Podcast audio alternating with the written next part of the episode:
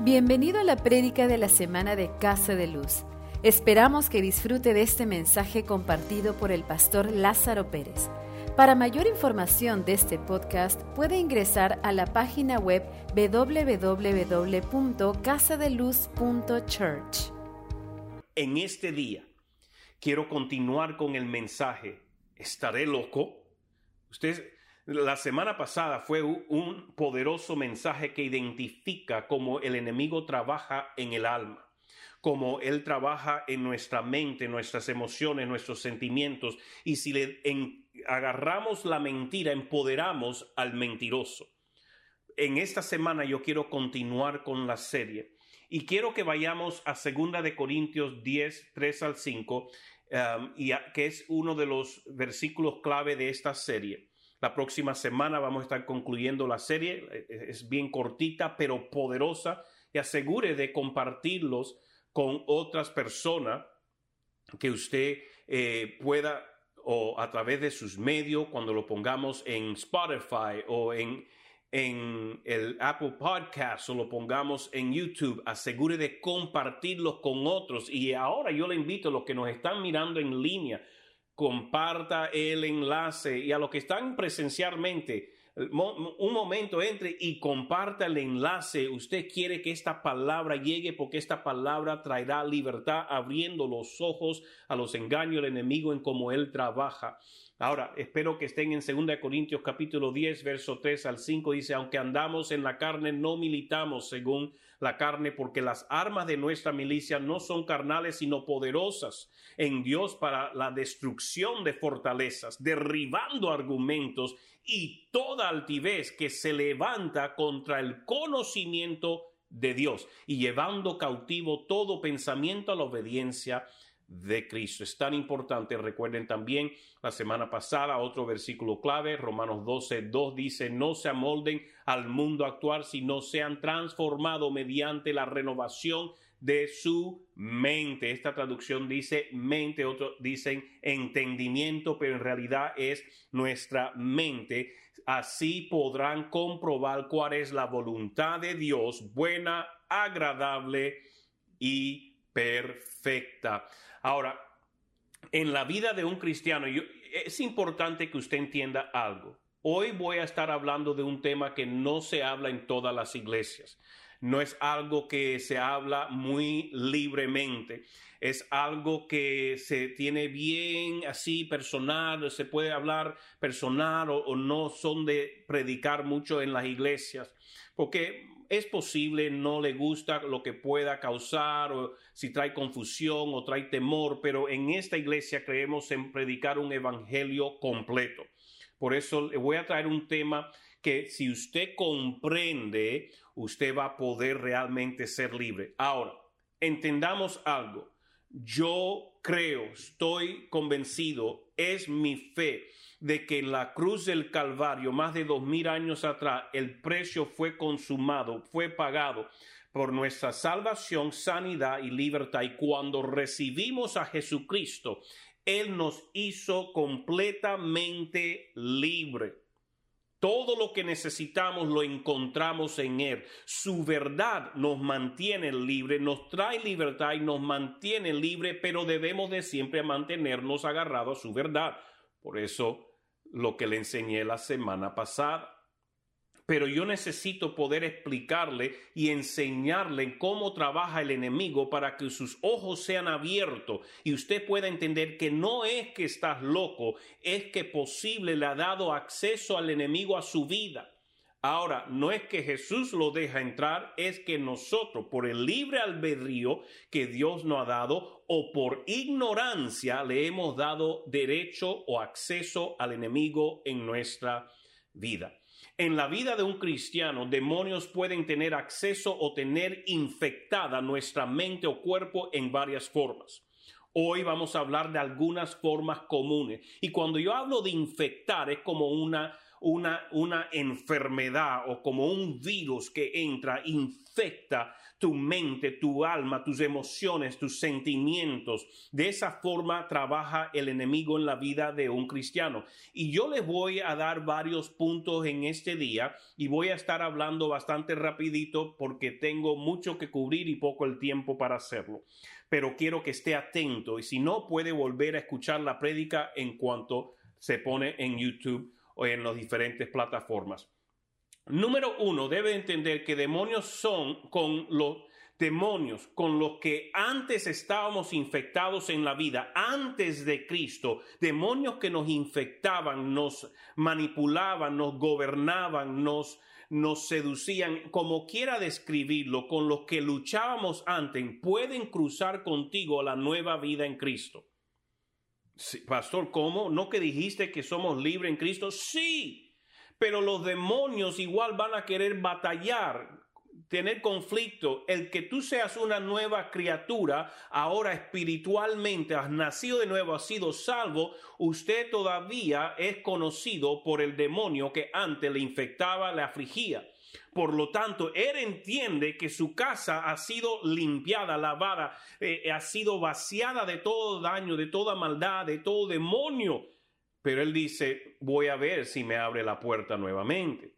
Sus demonios con los que antes estábamos infectados en la vida pueden cruzar contigo la nueva vida en Cristo y muchas veces esto es por ignorancia de saber lo que Cristo pagó en la cruz. Es similar a cuando una persona tiene una enfermedad antes de ser cristiano y después de entregar su vida a Cristo posible sigue con la misma enfermedad física eh, podemos hacer, si vamos a hacer una comparación, pudiera ser algo similar. No es extremo, pero algo similar, de que antes luchaba con algo, ahora eh, igual puedo luchar con algo, pero no que Cristo me hizo libre, no que soy nueva criatura en Cristo, sí. Pero por eso estoy dando esta enseñanza para que usted pueda entender, ir a reconocer cómo es que el enemigo a través de la ignorancia, de temores, de mentiras, trata de volver a tener posesión. Y es usted tiene que actuar en la verdad, en, en la libertad que ya usted ha recibido. Recordemos, nuestro espíritu es salvo, pero nuestra alma y cuerpo están en proceso. Recuerden que se lo enseñé. Y un ejemplo de esto lo encontramos en Hechos capítulo 8 de 9 al 24, en la vida de Simón el mago o Simón el hechicero. Léanlo. Hechos 8, 9 al 24, léanlo. Este hombre era un mago y tenía muchas personas engañadas, hacía cosas por magia y muchos lo tildaban como un hombre grande de Dios, pero era todo bajo el pretendo, la, eh, pretendiendo la falsedad y, ganando dinero a través de la magia. Bueno, cuando vino a Cristo, él se salvó, él que él estaba siguiendo los discípulos y de repente cuando vio que los discípulos pusieron mano y fueron llenos del Espíritu Santo, él dijo, yo quiero esto.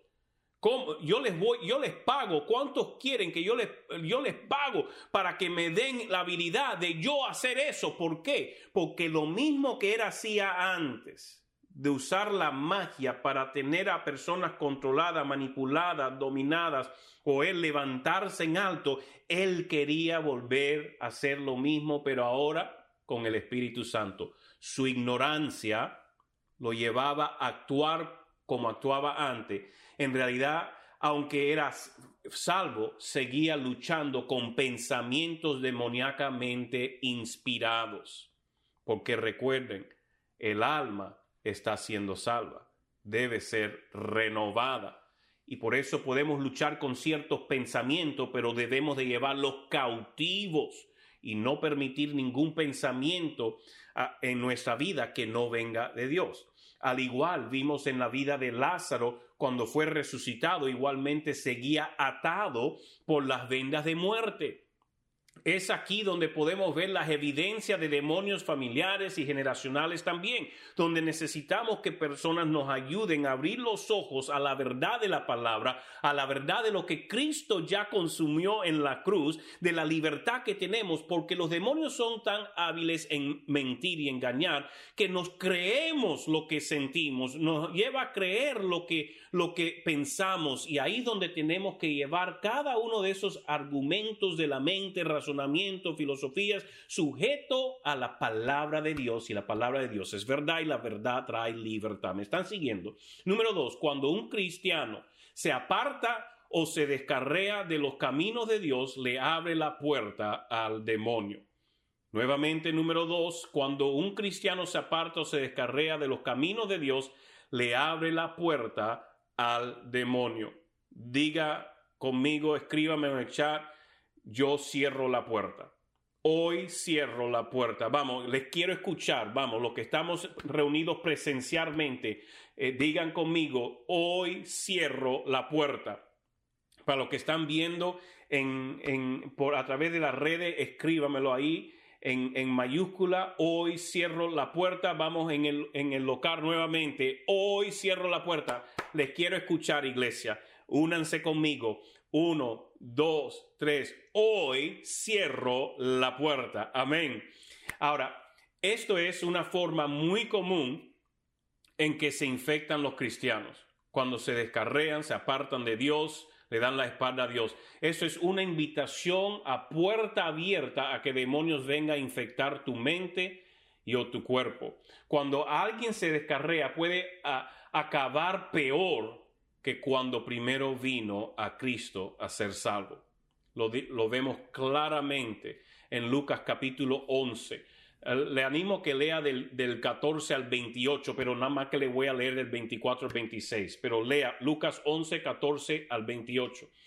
Eh, versículo 24 dice, cuando un espíritu maligno sale de una persona, va por lugares áridos buscando un descanso. Y al no encontrarlo, dice, volveré a mi casa de donde salí.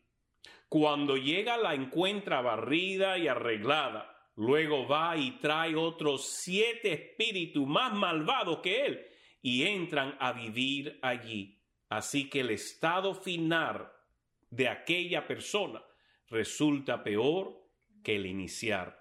Qué poderosa realidad en abrir nuestros ojos. Cuando uno viene a Cristo, Cristo nos lava, nos limpia, nos libra, nos sana espiritualmente, emocionalmente. Él realmente nos hace de nuevo y el, demonio es expulsado instantáneamente de nuestra vida. No, pero que si los demonios generacionales, familiares, todo es echado fuera cuando uno viene a Cristo.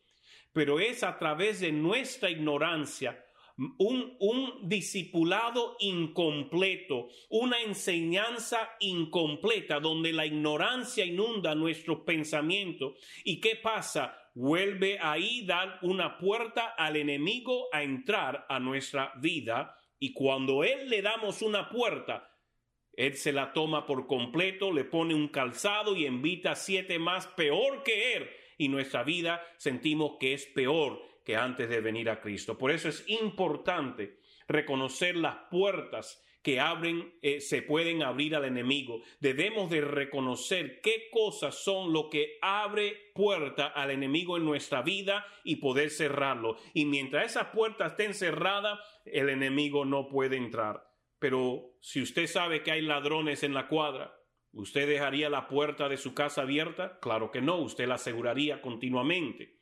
Entonces tenemos un enemigo que solo busca robar, matar y destruir y muchas veces andamos descuidados, vivimos así en ignorancia, creyendo que ya estamos en Cristo y todo es lindo y hermoso, y pero no guardamos nuestra vida. Si uno regresa a las drogas, regresa al sexo y sus vidas pecaminosas, los demonios tienen acceso legal a ellos por el principio de la siembra y de la cosecha. Usted no puede jugar con el pecado y creer que está cubierto bajo la gracia de Dios. Usted no puede estar viviendo en pecado, mejor dicho, y creer que la gracia de Dios le está cubriendo y protegiendo. No, porque lo que usted siembra, usted cosecha. Es como eh, querer meter la mano al fuego y porque tiene la manguera al costado, tiene agua al costado y bueno, yo tengo agua aquí en este vaso, yo tengo agua en la vasija, yo tengo una manguera que está fluyendo agua, yo voy a meter la mano en el fuego y no me voy a quemar. Le voy a decir algo, se va a quemar, porque el que juega con fuego se quema. Si usted juega con el pecado y usted empieza a practicar nuevamente el pecado en su vida, los demonios regresan a su vida siete veces peor.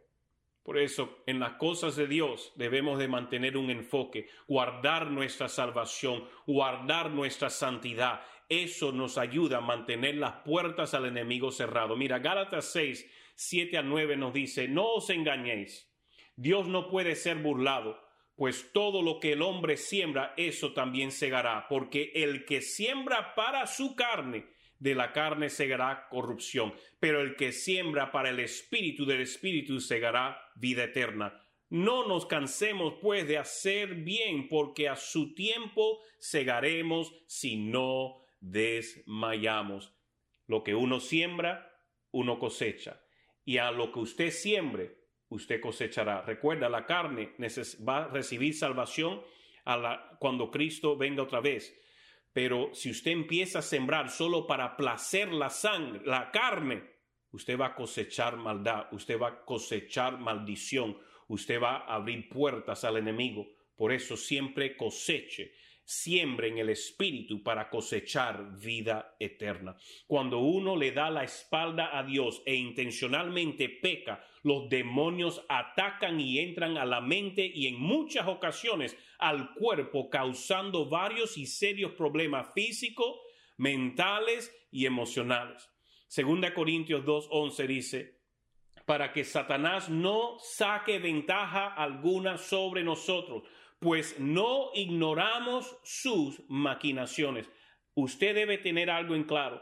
Satanás continuamente está maquinando en cómo robar, matar y destruir su vida. Usted no le puede dar un dedo porque se toma el brazo, el cuello y la cabeza. Si puede porque él te odia y él busca siempre estar maquinando para robarte. Pero tenga algo en claro. Cuando usted está en Cristo, usted está velando por la santidad de su vida, usted está haciendo las cosas para agradar a Dios más que la carne, no, usted nunca tiene que temer al enemigo, porque en la cruz consumado es salvación, sanidad y libertad.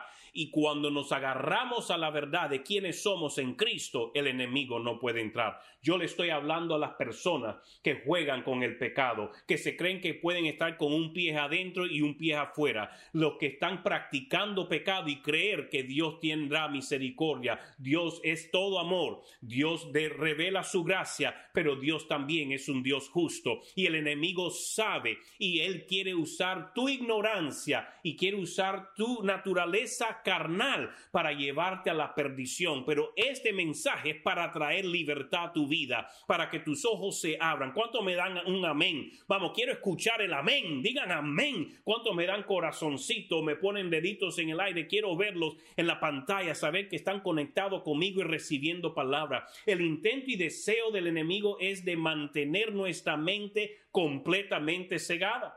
Tantas iglesias hoy en día que tienen un evangelio aguadito por completo, sin poder, y los cristianos se mantienen atados y enfermos. ¿Por qué? Porque no te predican un mensaje como este, que te abren tus ojos a la influencia demoníaca que quiere continuamente estar infectando tu mente, tu alma, tus emociones, tus sentimientos, tu razonamiento y el hacerte creer una mentira. Y esa mentira causa que tú, tú te la creas y empieza a manifestar lo que te estás creyendo, porque lo que uno cree se manifiesta en su vida. Ay, ay, ay, gracias pastor por esa palabra. No veo deditos, no veo corazones. Yo quiero escuchar un amén, un amén en nuestro local. Quiero escuchar un amén, aleluya. Mira, 2 Corintios 4, 3 al 6. Dice, pero si nuestro evangelio está aún encubierto, entre los que se pierden está encubierto. Esto es, entre los incrédulos a quienes el Dios de este mundo les cegó el entendimiento, para que no les resplandezca la luz del Evangelio de la gloria de Cristo, el cual es la imagen de Dios. No nos predicamos a nosotros mismos, sino a Jesucristo como Señor y a nosotros como vuestros vuestros siervos por amor de Jesús, porque Dios que mandó que de las tinieblas resplandeciera la luz, es el que resplenda, resplendas, resplandeció en nuestros corazones para iluminación del conocimiento de la gloria de Dios en la faz de Jesucristo. Jesucristo nos iluminó, Jesucristo trajo vida a nosotros. El diablo quiere tener las mentes cegadas y ahí es donde nosotros tenemos que decir, seremos la luz del mundo, no volveremos a jugar o meternos en la tiniebla. El enemigo trabaja activamente en mantener a los perdidos ciegos a entender la simple verdad del Evangelio y quiere llevar a los cristianos a descarriarse de su caminar en la luz de Dios a través de la ignorancia de quién es Dios en su vida. Ignorancia trae muerte. Ignorancia abre la puerta a maldiciones. Ignorancia puede abrir la puerta a un demonio. Ay, ay, ay, pastor. Queremos, queramos admitirlo o no, estamos enlazados en una batalla espiritual con las fuerzas de la oscuridad. El campo de batalla es nuestra mente, voluntad y emociones. Y 2 Corintios 10, del 4 al 5, porque las armas de nuestra milicia no son carnales, sino poderosas en Dios para la destrucción de fortalezas, derribando argumentos y toda altivez que se levanta contra el conocimiento de Dios y llevando cautivo todo pensamiento a la obediencia a Cristo. Es por eso que el renovar tiene que comenzar en la mente. La mente es el campo más grande de guerra espiritual. La palabra renovar puede ser traducida a significar de retroceder el efecto o causa de algo o reformar, de regresar a su forma original o intención original. Nuestra mente necesita renovación de toda la basura que le hemos introducido a través de los años antes de Cristo, porque mucho de eso vino y pasó la cruz con nosotros. Por eso tenemos que renovar nuestro entendimiento, debemos renovar nuestro razonamiento. Lo que lo que domina la mente de una persona dicta las decisiones de su voluntad. Se lo repito, lo que domina la mente de una persona dicta las decisiones de su voluntad. Por lo tanto, Romanos 12.2 es tan clave. No os conforméis a este mundo, sino transformaos por medio de la renovación de vuestro entendimiento para que comprobéis cuál es la buena voluntad de Dios, agradable y perfecta. Digo, pues, por la gracia que me es dada a cada cual que esté, que está entre vosotros, que no tenga más alto concepto de sí que el que debe tener, sino que piense de sí con cordura conforme a la medida de fe en que Dios repartió a cada uno. Piense con cordura conforme a la medida de fe que Dios te ha dado. Tenemos que renovar nuestra mente para poder evitar ser arruinados por las filosofías del mundo. Colosenses 2.8 dice, mirad que nadie os engañe por medio de filosofías y huecas sutilezas basadas en las tradiciones de los hombres, conforme a los elementos del mundo y no según Cristo. Jóvenes, adultos, jóvenes escolares, jóvenes universitarios, escuche bien, preste atención, mirad que nadie os engañe por medio de filosofías y huecas sutilezas basadas en las tradiciones de los hombres, conforme a los elementos del mundo y no según Cristo. Muchos jóvenes entran a la universidad, empiezan una carrera universitaria y porque tienen clase de filosofía, tienen clase de religión, tienen otras clases, la mente se le llena de basura, empiezan a creer cualquier cosa porque no han sido cimentados en su fe y empiezan a creer cualquier porquería que le da el, profesor de la universidad y se, descarrean de los caminos de Dios. Jóvenes que tú veías como niños y adolescentes que eran fieras a la iglesia, iglesia, en su servicio, enamorados de Dios, ahora empiezan a creer cualquier cosa, hasta contemplar cambiar de religión o irse a otras sectas o cualquier otra cosa porque se han venido a creer porquería, engaños del enemigo. Colosenses 2.8 dice, mirar que nadie os engañe por medio de filosofías y huecas sutilezas basadas en las tradiciones de los hombres conforme a los elementos del mundo y no según Cristo. Si queremos la verdad, necesitamos a Cristo.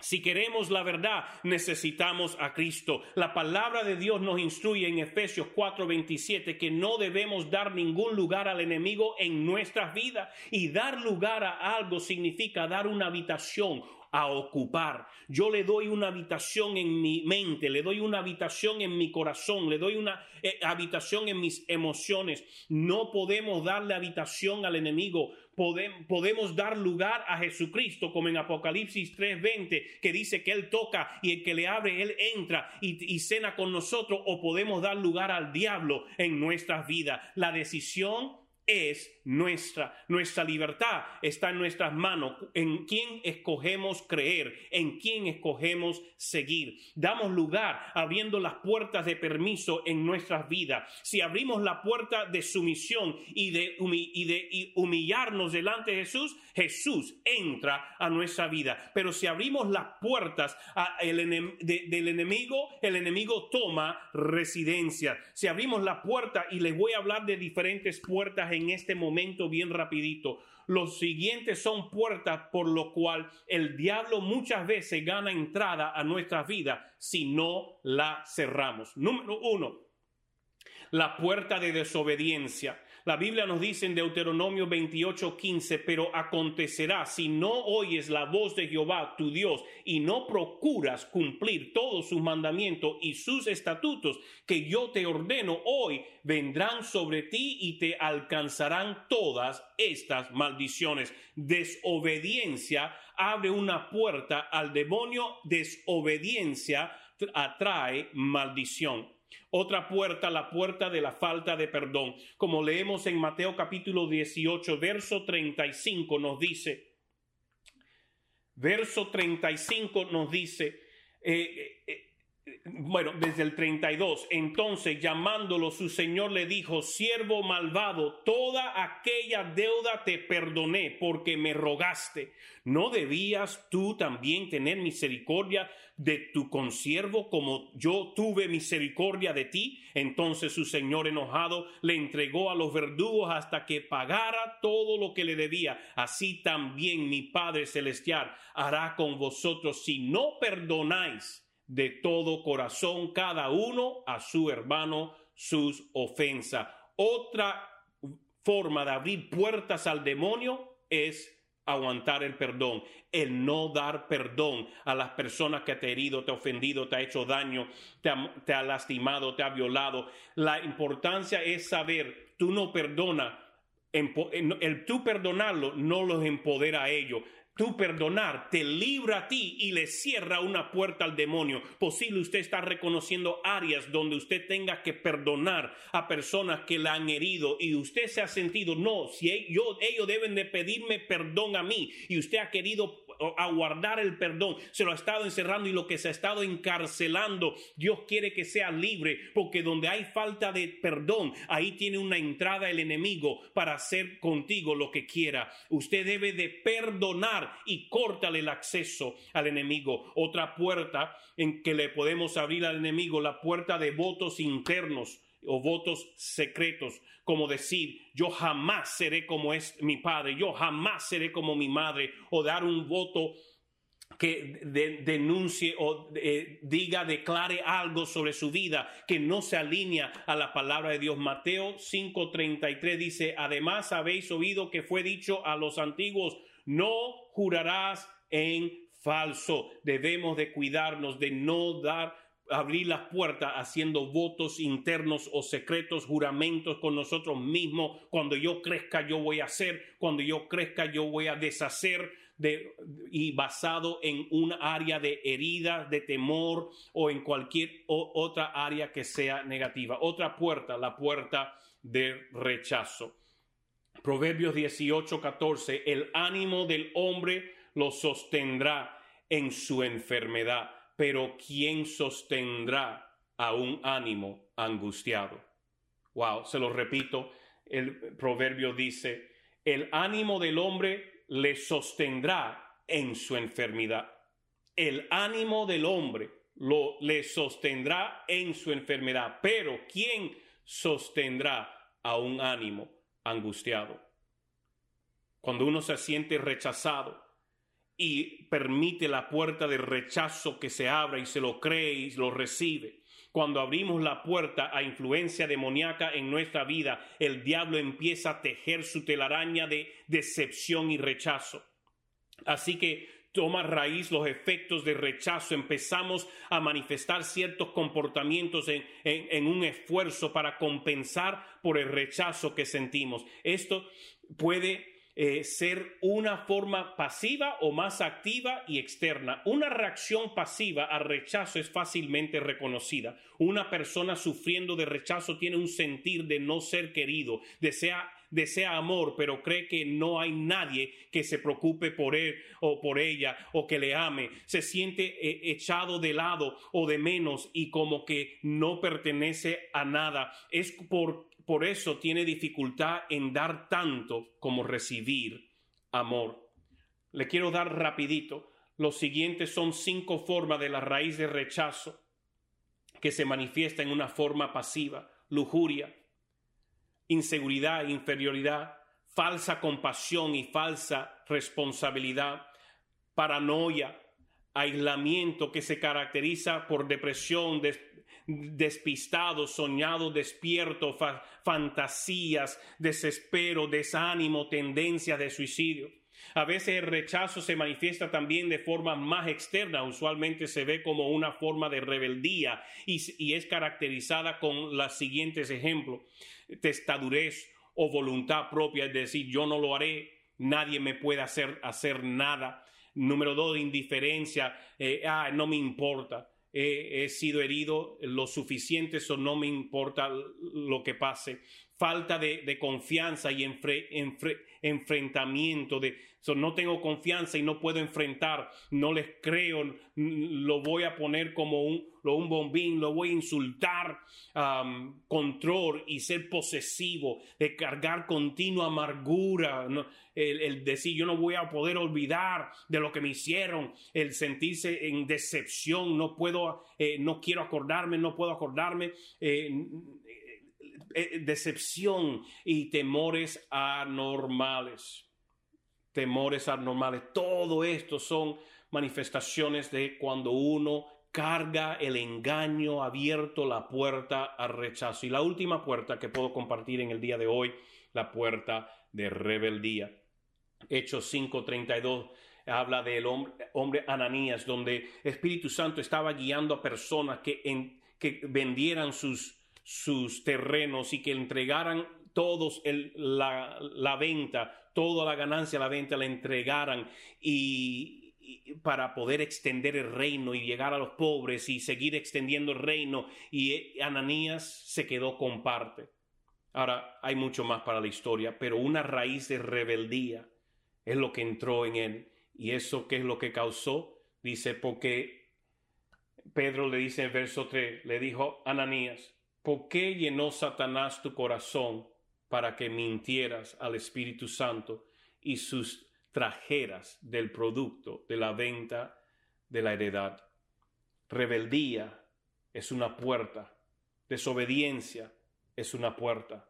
Todo esto son puertas que si usted le da entrada o las, las mantiene abiertas, el enemigo tiene acceso directo a su vida para poder traer un, un engaño, una mentira a su sentimiento, sus emociones, sus pensamientos, a su voluntad.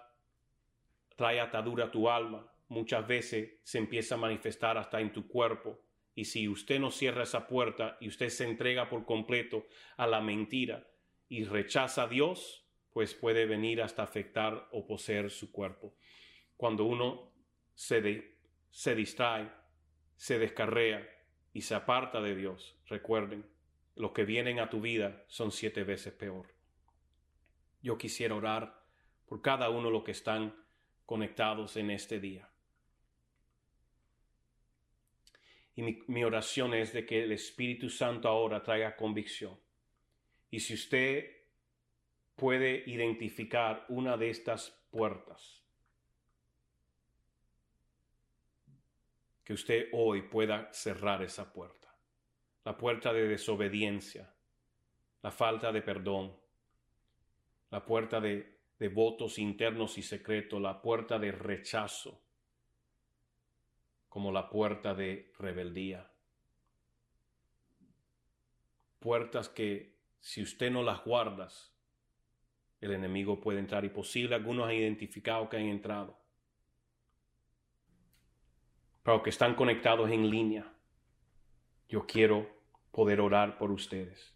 Haga conciencia de su presencia. Y si usted ha identificado una de estas puertas, si usted ha identificado una de estas puertas, Espíritu Santo en este momento abre sus ojos para ver la puerta de desobediencia, la puerta de la falta de perdón, la puerta de votos internos secretos, la puerta de rechazo, la puerta, Señor, de rebeldía.